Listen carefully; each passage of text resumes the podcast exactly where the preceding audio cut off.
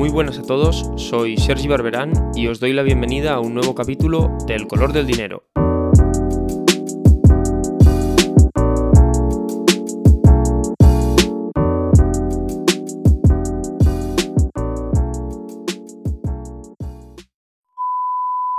Si bien el yuan, la moneda china, es hoy apenas la quinta divisa más utilizada en el mundo, el Banco Central del país apuesta por revertir esta tendencia y que su moneda refleje la importancia que la economía del gigante asiático tiene en el mundo. Desde que Xi Jinping visitó Moscú hace algunas semanas, han aparecido numerosos titulares en prensa que señalan el inicio de los esfuerzos de países del llamado Sur Global para abandonar el uso del dólar en sus transacciones comerciales, amenazando su estatus de moneda de referencia internacional. Aunque no es la primera vez que aparecen esta clase de declaraciones, en esta ocasión han suscitado el interés de la prensa y de la propia clase política estadounidense, surgiendo una serie de debates acerca de si el fin del dólar es algo inminente. Vamos a verlo.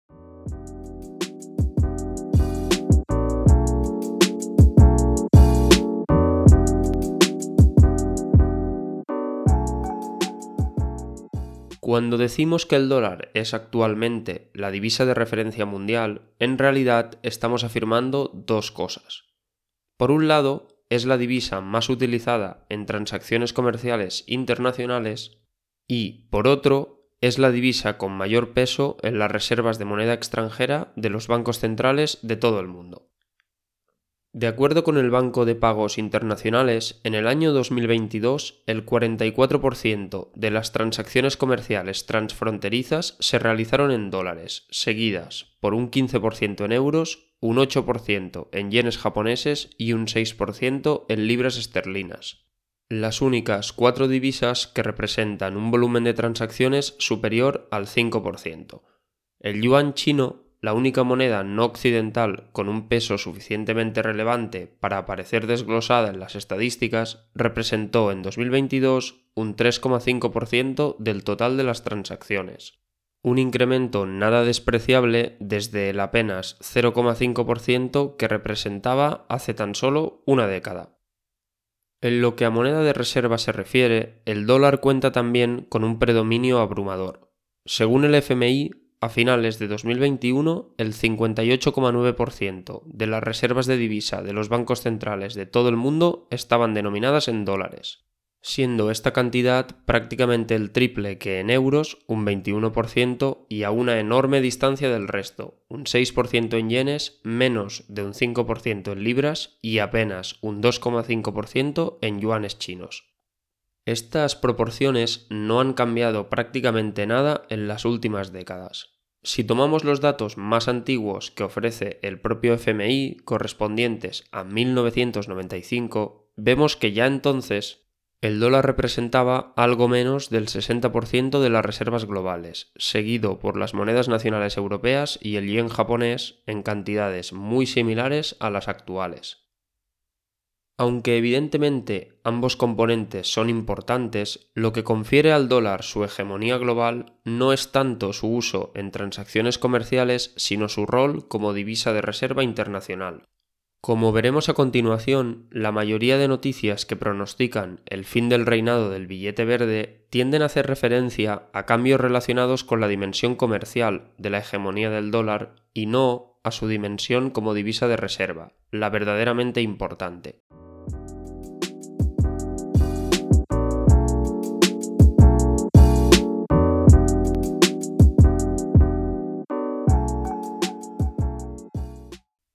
El predominio del dólar en las transacciones internacionales no es casual.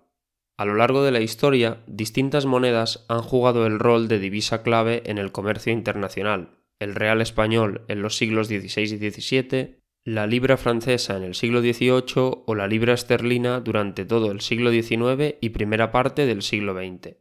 A grandes rasgos, todas estas divisas cumplían una condición, y es que eran emitidas por la mayor o una de las mayores economías del momento y por tanto había una oferta abundante de las mismas que permitía a ciudadanos e instituciones extranjeras conseguirlas fácilmente.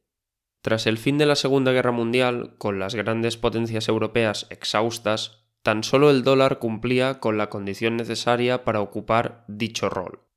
Ninguna otra economía en el mundo tenía un tamaño similar y la única que tal vez hubiese podido acercarse, la Unión Soviética, no permitía la libre circulación de su divisa, el rublo, fuera de sus fronteras, por lo que no era una candidata viable.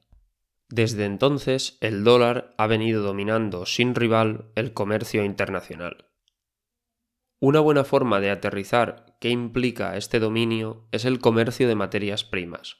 En pleno siglo XXI, ningún Estado es autosuficiente en términos energéticos o alimentarios, por lo que es necesaria la importación y exportación de materias primas como grano, soja, petróleo o gas natural, para poder satisfacer las necesidades internas de la población.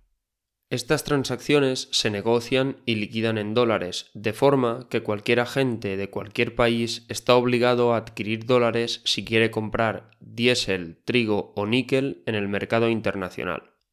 Este funcionamiento tiene importantes implicaciones geopolíticas, ya que confiere un enorme poder al Departamento del Tesoro de Estados Unidos sobre cualquier ciudadano o gobierno del mundo. Al tener la capacidad de congelar cualquier cuenta en dólares, el Departamento del Tesoro puede ahogar economías enteras vetando o dificultando su acceso a las materias primas más básicas, las condiciones objetivas favorables al dólar han cambiado rápidamente en las últimas dos décadas.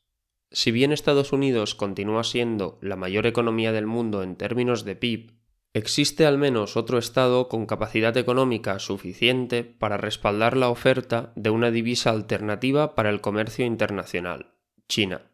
Todavía es pronto para afirmar que ambas divisas están en igualdad de condiciones, pero sobre el papel el yuan podría comenzar a erigirse como una alternativa al billete verde en algunas transacciones.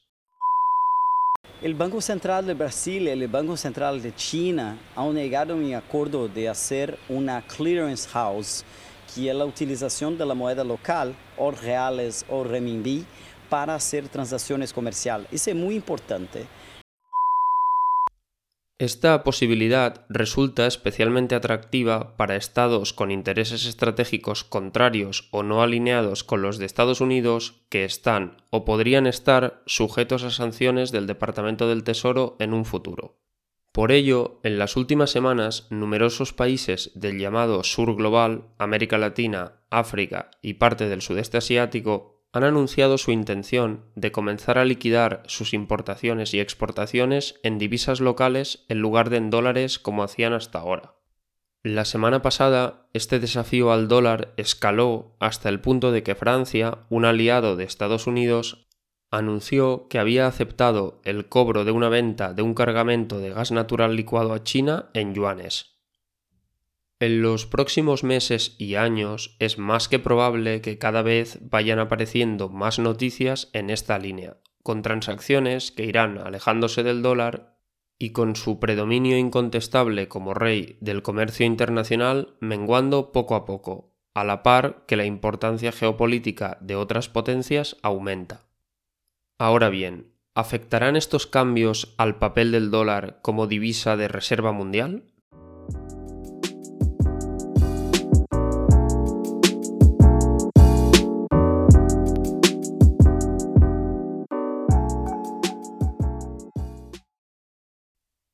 Ser una moneda aceptada internacionalmente en el comercio de bienes y servicios es algo deseable, pero no es una característica fundamental para que una moneda se convierta en la divisa de reserva global. La primera de las características necesarias para ello es la estabilidad en el valor. Una moneda de reserva, por definición, se atesora durante un largo tiempo para ser empleada en caso de necesidad. En los últimos 10 años, el real brasileño, el rublo ruso y la rupia pakistaní, divisas de países con los que Pekín ha firmado acuerdos para transaccionar en moneda local, han perdido más del 60% de su valor. Por ello, el Banco Central de la propia China no atesora ni rublos, ni reales, ni rupias en su reserva de divisas internacionales, sino dólares, euros, libras y yenes, como cualquier otro banco central del mundo. Con este primer punto basta para comprender el impacto relativamente bajo en el estatus del dólar de las noticias sobre el fin de su uso en transacciones comerciales. Si China acepta cobrar una venta en reales brasileños, pero luego no los atesora en sus reservas de divisa extranjera, significa que en algún momento los ha terminado convirtiendo en una divisa fuerte, muy posiblemente dólares, por lo que la cuestión de en qué moneda se realizó la transacción inicial termina siendo irrelevante. La segunda de las características es la libre circulación de capitales. Los bancos centrales atesoran divisas extranjeras para, entre otros, disponer de ellas en caso de tener que defender el valor de su propia moneda en tiempos de turbulencias. Para ello, es imprescindible que puedan acceder a los mercados denominados en dichas monedas sin restricciones legales en los momentos de mayor tensión. En general, entre las grandes economías del mundo, occidentales y no occidentales, existen dos modelos de política económica. El primero de ellos es el de Estados Unidos, Europa, Japón y demás países de la órbita occidental, consistente en la libre circulación de capitales, bancos centrales autónomos y un tipo de cambio flotante, es decir, determinado por la oferta y la demanda de la divisa nacional. El segundo de ellos es el de China y buena parte del mundo emergente, consistente en un banco central autónomo, un tipo de cambio fijo o controlado y la existencia de controles de capitales más o menos rigurosos.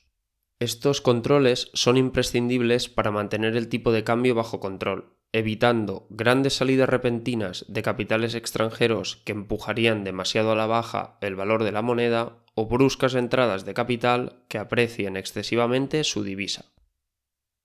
La tercera y última de las características necesarias para una divisa de reserva es la capacidad de absorción de la demanda de reservas del resto de países. El franco suizo, por ejemplo, es una moneda estable, con un valor más o menos constante durante las últimas décadas y emitido por un Estado que tiene libre circulación de capitales. Sin embargo, no existen suficientes francos o activos denominados en francos en el mercado financiero para absorber la demanda de todos los bancos centrales que querrían atesorarlo, ya que el tamaño de la economía y el sector financiero suizo es ínfimo desde una perspectiva global. Tomando las tres condiciones simultáneamente, es fácil ver que, por el momento, el dólar no tiene rival como divisa de reserva. Por un lado, la amplia mayoría de divisas del mundo son excesivamente inestables, con pérdidas de valor muy acusadas a lo largo del tiempo por una mala gestión monetaria, un exceso de inflación u otras razones políticas internas. Esto es así hasta el punto de que ni siquiera los propios ciudadanos de dichos países utilizan su moneda para sus reservas personales o ahorros, lo que hace difícil de creer que los bancos centrales vayan a hacerlo. De entre las que han conservado su valor de forma razonable a lo largo del tiempo, deben descartarse aquellas con controles de capitales. Este es, por ejemplo, el caso del yuan chino, cuyas autoridades monetarias pueden restringir a placer la compra o venta de activos denominados en él, reduciendo significativamente su utilidad para los bancos centrales extranjeros en circunstancias de estrés financiero, que quedaría supeditada a las decisiones de un gobierno sobre el que no ejercen ninguna influencia. Esto no significa que el yuan no pueda ganar cierto protagonismo en la cesta global de divisas de reserva, pero nunca sucediendo al dólar con sus características actuales. Son ya muy pocas las divisas que cumplen los dos primeros requisitos.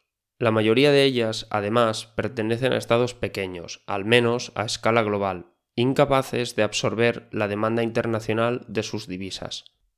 En la práctica, tan solo el dólar y el euro califican como candidatos solventes a divisa de reserva global, aunque el tamaño del mercado financiero en dólares es infinitamente mayor al de la moneda común europea, lo que le otorga todas las papeletas de ostentar el título de divisa de reserva mundial. Estados Unidos no cesa en su empeño por presionar a la República Popular Democrática de Corea para que abandone sus ambiciones nucleares. Tras el tira y afloja entre Donald Trump y Kim Jong-un, el Departamento del Tesoro de Estados Unidos ha implementado ahora sanciones contra más de una decena de empresas e individuos chinos y rusos sospechosos de cooperar supuestamente con Pyongyang. El dólar es un buen termómetro del estado de salud de la hegemonía estadounidense. Durante la segunda mitad del pasado siglo, el billete verde apenas tuvo rival. En el siglo XXI, con el progresivo auge de China, pero también de otras grandes economías emergentes, su porvenir es más incierto. Aunque Estados Unidos todavía tiene mucho que contar, difícilmente volverá a vivir un periodo de supremacía absoluta como el de antaño, con una posición geopolítica cada vez más disputada que, inevitablemente, restará protagonismo al dólar como divisa de referencia en el comercio mundial. El pronóstico es más favorable si hablamos del dólar como divisa de reserva. Todavía hoy no existe una alternativa sólida que cumpla los tres requisitos básicos para ocupar su posición. El yuan chino, al que los medios ya comienzan a señalar como el sucesor inmediato del dólar, cuenta con el obstáculo de los controles de capitales, que difícilmente serán suprimidos dados los objetivos actuales de la política económica de Pekín. En este ámbito, por tanto, el mayor riesgo para la moneda estadounidense es el daño que ella misma pueda hacerse. Desde los últimos años de la administración Obama, el Departamento del Tesoro ha estado utilizando el dólar como arma geopolítica de forma activa, congelando y bloqueando fondos de gobiernos o individuos considerados enemigos. Cuando los talibanes tomaron el control de Afganistán en verano de 2021, por ejemplo, se encontraron con que las reservas de divisa del Banco Central del país, cuentas corrientes y activos en dólares estaban bloqueados, por lo que resultaban totalmente inútiles para el nuevo gobierno. Algo parecido le ha sucedido tanto al Banco Central de Rusia como a la mayoría de los bancos comerciales del país tras el estallido de la guerra de Ucrania, perdiendo el acceso a sus fondos denominados en dólares. Algunos analistas apuntan a que este uso marcadamente político del dólar podría terminar siendo un equivalente a un control de capitales, especialmente para aquellos países no precisamente aliados de Estados Unidos. De ser así, a ojos de países del sur global, no habría demasiada distinción entre el dólar y el yuan como divisa de reserva, en tanto que ambos estarían sujetos de una forma u otra a controles de capitales. El debate en torno al futuro papel del dólar es, por tanto, un tema delicado. Nadie duda de que Estados Unidos ha estado perdiendo, y seguirá haciéndolo, protagonismo en términos económicos a escala global. Según China, India, Indonesia y otros estados con gran población y rápido crecimiento vayan escalando posiciones en la lista de países por PIB, sus divisas comenzarán a jugar un papel más relevante en las transacciones internacionales. En términos de divisa de reserva, el dólar cuenta todavía con una salud mucho mejor de la que podría intuirse, principalmente por la incomparecencia de alguna alternativa viable a gran escala.